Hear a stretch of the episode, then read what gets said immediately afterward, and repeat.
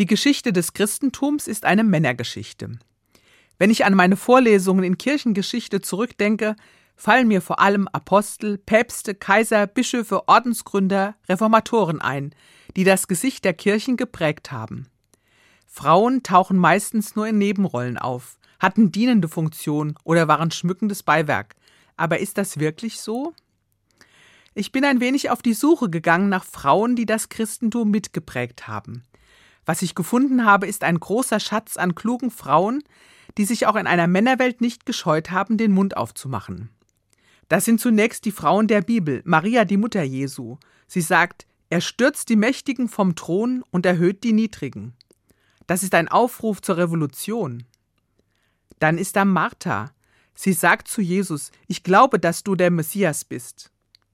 Sein Freund Petrus hat das auch gesagt. Er wurde der erste Papst. Und was wurde aus Martha?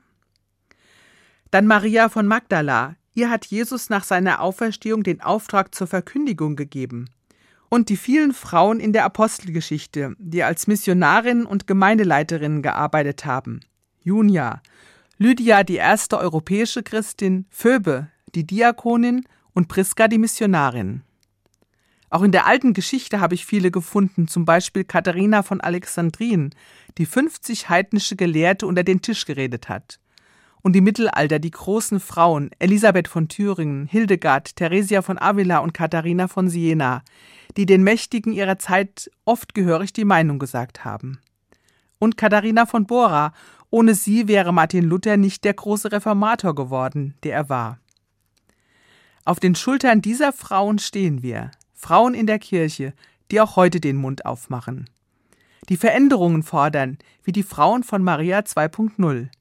Das gibt mir Hoffnung für die Zukunft. Nur mit uns Frauen wird die Geschichte der Kirche weitergehen.